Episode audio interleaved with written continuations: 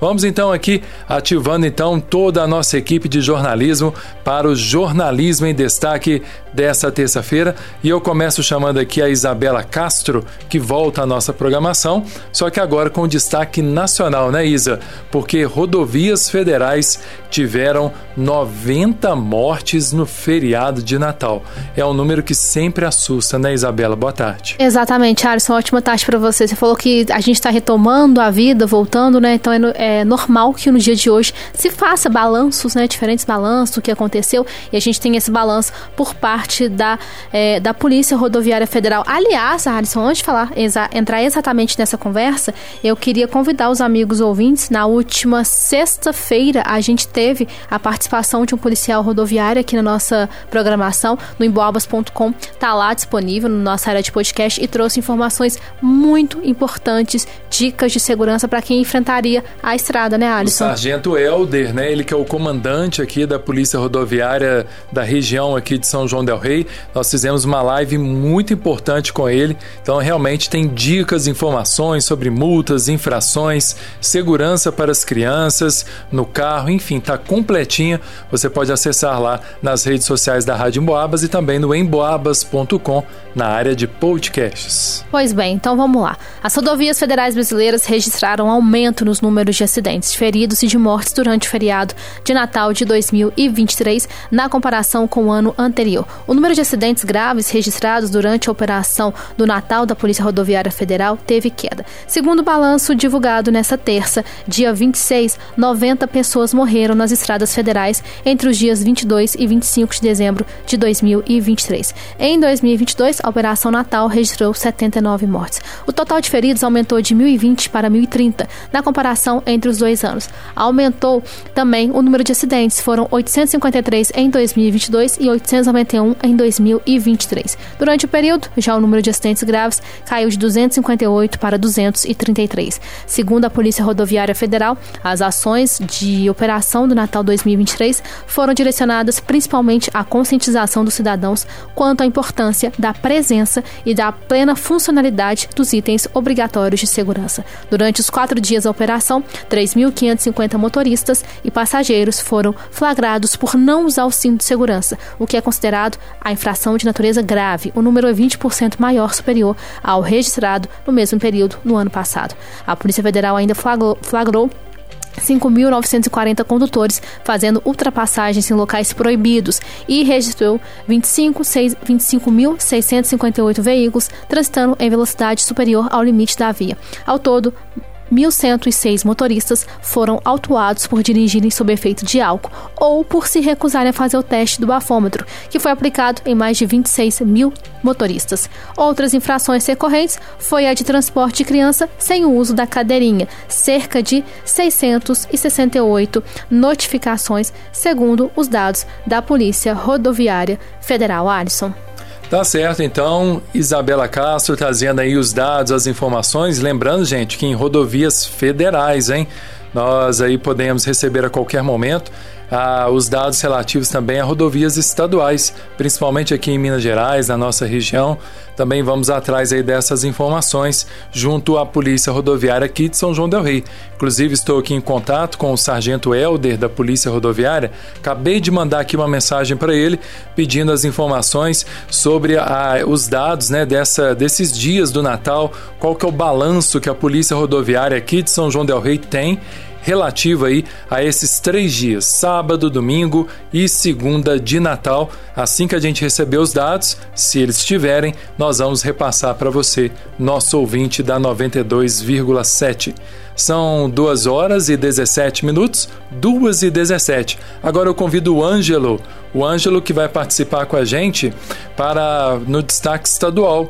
No destaque estadual, o Ângelo traz para nós que o tráfego fica restrito nas rodovias estaduais durante o feriado de Ano Novo para veículos de grande porte. Não é isso, Ângelo? Boa tarde para você. De acordo com o DR, o Departamento de Estradas de Rodagem de Minas Gerais, os veículos de carga de grande porte não poderão circular nas rodovias de pista simples nos dias 29 e 30 de dezembro de 2023 e 1 de janeiro de 2024, semelhante ao que ocorreu nos dias 22, 23 e 25 deste mês em função das festividades de fim de ano. O objetivo é proporcionar mais segurança para quem vai se deslocar pelas rodovias mineiras e garantir maior fluidez ao tráfego. A medida, prevista na portaria 4021-23 de 15 de fevereiro de 2023, vale para veículos de categoria grande porte e engloba as combinações de veículos de carga e as combinações de transporte de veículos e de cargas indivisíveis, entre os quais os tipos bitrens treminhões e rodotrens. No feriado do final de semana de Ano Novo, a restrição será na sexta-feira, dia 29, das 14 às 22 horas, no sábado, dia 30, das 6 da manhã ao meio-dia, e na segunda-feira, dia 1, das 15 às 22 horas. Caso um motorista seja abordado realizando deslocamentos com os veículos impedidos de circular, o infrator fica sujeito às penalidades previstas no CTB, o Código de Trânsito Brasileiro, como perda de quatro pontos na carteira de habilitação, multa e retenção do veículo até o término do horário de restrição. Tá certinho, Ângelo Virma, e eu sigo com você, viu, Ângelo? Porque aqui no cenário local, né, de São João del Rei, nós sabemos que o Sindicomércio e também os sindicomerciários da nossa cidade de São João del Rei divulgam o horário para este fim de ano e também para o horário até do Carnaval de 2024. Como é que vai funcionar então o comércio, Ângelo, neste fim de ano e também os horários na época do Carnaval? O Sindicomércio, Sindicato do Comércio Varejista de São João del Rei, e o Sindicomerciários, Sindicato dos Empregados do Comércio de São João del Rei, divulgaram um documento com a Convenção Coletiva de Trabalho 2023-2024, com horário especial de Natal e Ano Novo e do Carnaval. Nesta semana, após o Natal, de 26 a 29 de dezembro, ou seja, de terça a sexta-feira, o comércio funciona de 9 às 18 horas. Na véspera da passagem de ano, 30 de dezembro, sábado, o funcionamento das lojas será de 9 às 13 horas. Nos dias 31 de dezembro, domingo, e 1 de janeiro de 2024, segunda-feira, o comércio permanece fechado. No dia 2 de janeiro, terça-feira da próxima semana, o comércio abre ao meio-dia e fecha às 18 horas. O documento informa também e adianta o horário do Carnaval de 2024, sendo que o comércio estará fechado na segunda e terça-feira, 12 e 13 de fevereiro. Já na quarta-feira de cinzas, 14 de fevereiro, estará aberto de 12 às 18 horas. De acordo com a Convenção Coletiva de Trabalho dos dois sindicatos, as horas extras de Natal são compensadas então no dia 2 de janeiro e 14 de fevereiro, ou seja, comércio fechado das 9 às 12 horas. E em 12 de fevereiro, fechada o dia todo, das 9 às 18 horas. Ficou estabelecido que é expressamente vedado o trabalho nos dias 2 de janeiro e 14 de fevereiro, entre 9 da manhã e meio-dia. Por isso é que estarão abertos somente na parte da tarde, de meio-dia às 6 da tarde. É vedado também o trabalho no dia 12 de fevereiro, segunda-feira de carnaval, com a compensação do trabalho agora do dia 24 de dezembro, que abriu de 9 às 15 horas. E ainda, a convenção estabelece que o Dia do Comerciário será comemorado no dia 13 de fevereiro, terça-feira de carnaval. Mais informações em www.sindicomerciosjdr.com.br ou 3371 7455 ou ainda sindicomerciários.sjdr.org.br ou 3371 4373. Horários importantes, né, para você, nosso ouvinte aí, é, realmente se organizar para esse fim de ano também, até, né, quem sabe aí para o carnaval também, como os horários que foram divulgados. Aliás, gente, por falar em organização, né, terça-feira pós-Natal é aquele dia, né, com certeza, de troca de presentes. E aí a nossa equipe de jornalismo preparou uma matéria com um advogado aqui de São João del Rei para falar justamente sobre os direitos, né? Quais são os direitos aí do consumidor em relação à troca de presentes? E aí quem conta os detalhes para gente é o Marcelo Alvarenga. Boa tarde, Marcelo. Você que produziu a reportagem para nós aí, conte para o nosso ouvinte esses detalhes sobre troca de presentes. Afinal de contas, hoje tem muita gente aí passando nas lojas para trocar aquele presente que às vezes não serviu ou que às vezes não gostou, não é mesmo, Marcelo? Verdade, Alisson. Boa tarde para você, Isabela, nosso querido Ângelo e o Netinho. Estamos de volta aí, né, na 92. Exatamente. É, é Natal, né? Tempo de troca de presente, seja no amigo oculto ou entre parentes ali. Você também pode receber uma camisa que ficou pequena, uma calça que ficou grande demais, um, um eletrodoméstico que não funcionou, um brinquedo que veio com um pequeno defeito. Então, na hora de trocar algum item, é preciso conhecer primeiramente, as políticas de troca de cada estabelecimento. É muito importante, porque não é em todo caso que a loja é obrigada a trocar o produto, não. Isso eu tive a conversa com o advogado São Joanense, particularmente amigo, o doutor Vitor Taroco, e ele esclareceu. Ele é especialista nesse assunto, né?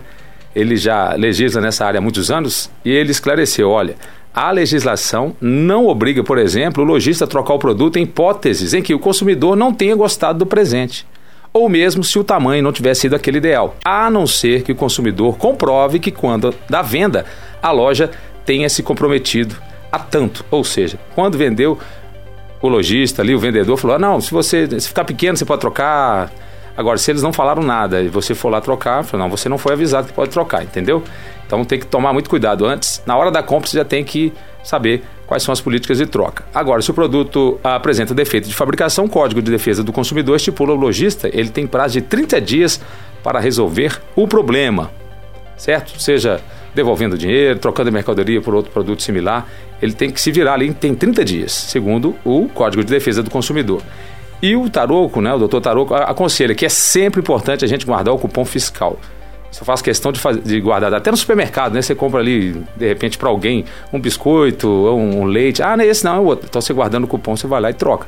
Loja ou qualquer outra situação que acontecer. Então é sempre importante guardar o cupom.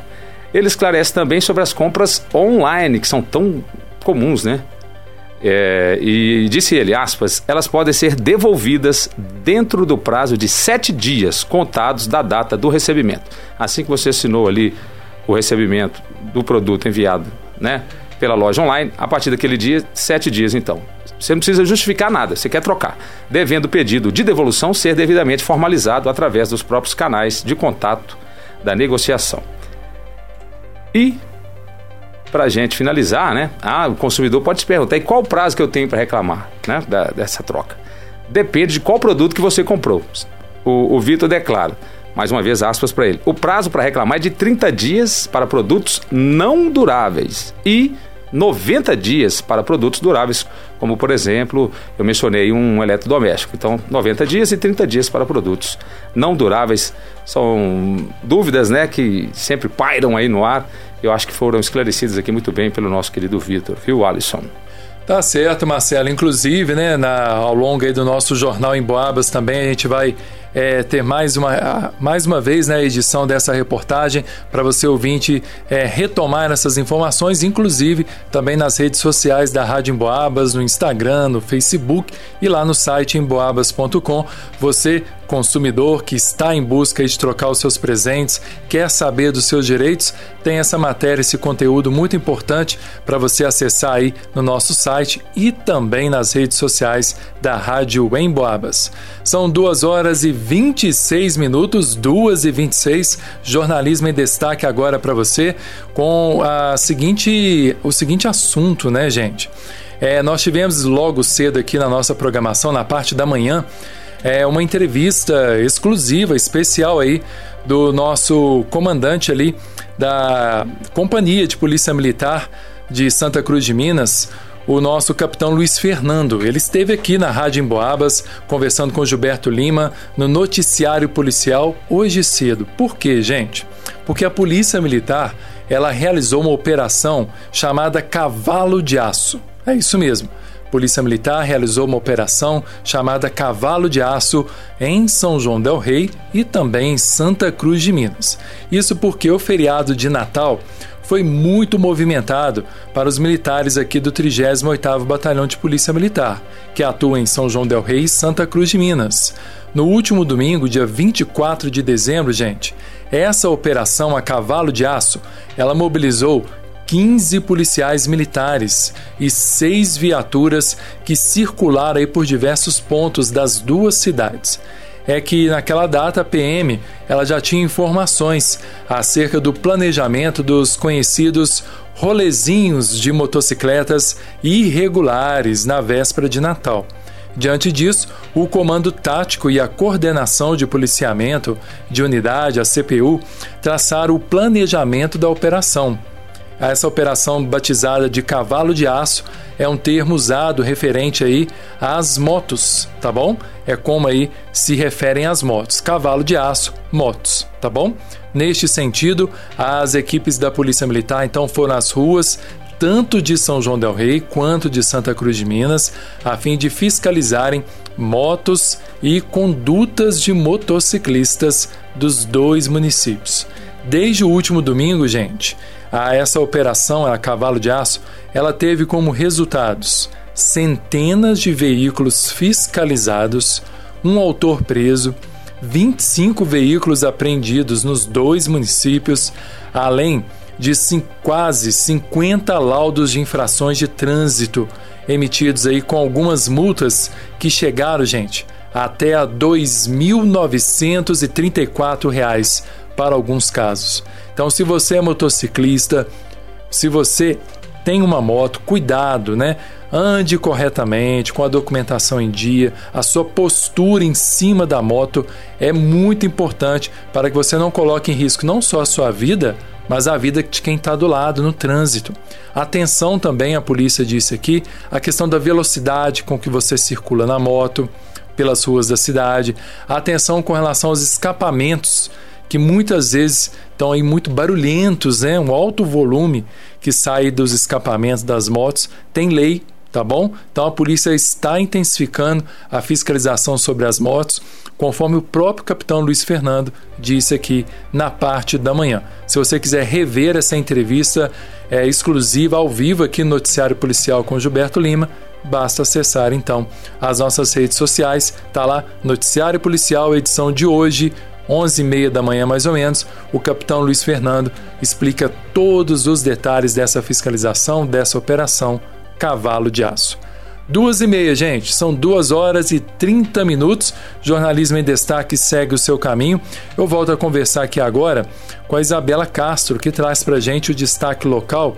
A Isabela conta para gente agora que o CRAS de Matozinho, gente, divulgou novas datas de retiradas daquele kit de verduras e legumes. Sabe aquele kit que é retirado aí pelas famílias que são cadastradas no, no programa social da prefeitura? Pois é, o CRAS de Matozinhos divulgou novas datas para a retirada dessa, dessas verduras e desses legumes. E a Isa conta os detalhes para gente. Exatamente, Alisson. O Centro de Referência da Assistência Social, CRAS Matozinhos, divulgou o calendário com as primeiras datas de 2024 para distribuição de alimentos para os moradores do bairro que são participantes do Programa de Aquisição de Alimentos, o PA. Segundo o calendário, os participantes podem retirar os kits de verduras e legumes nos dias 3 e 24 de janeiro e 21 de fevereiro do ano que vem. Ainda segundo o CRAS, a distribuição dos alimentos que aconteceria amanhã, quarta, dia 27, não acontecerá mais todos os itens do kit vêm direto do agricultor familiar. Os produtos são bem variados, gente. Os kits contam com legumes, verduras, hortaliças. As famílias atendidas são assistidas pelo CRAS e fazem parte do programa Criança Feliz e estão em situação de insegurança alimentar. O PA nasceu para combater a fome e incentivar a agricultura familiar. Interessados em receber o kit devem procurar pelo agente do programa, do programa Criança Feliz da região onde mora Alisson. Tá certo, então, Isa, novas datas então divulgadas. A Isabela Castro trazendo as informações pra gente. Chegamos então aí ao final de mais uma edição do nosso Jornalismo em Destaque. Nossa sintonia tem mais informação. A qualquer hora, em qualquer lugar. Em Boabas, mais informação.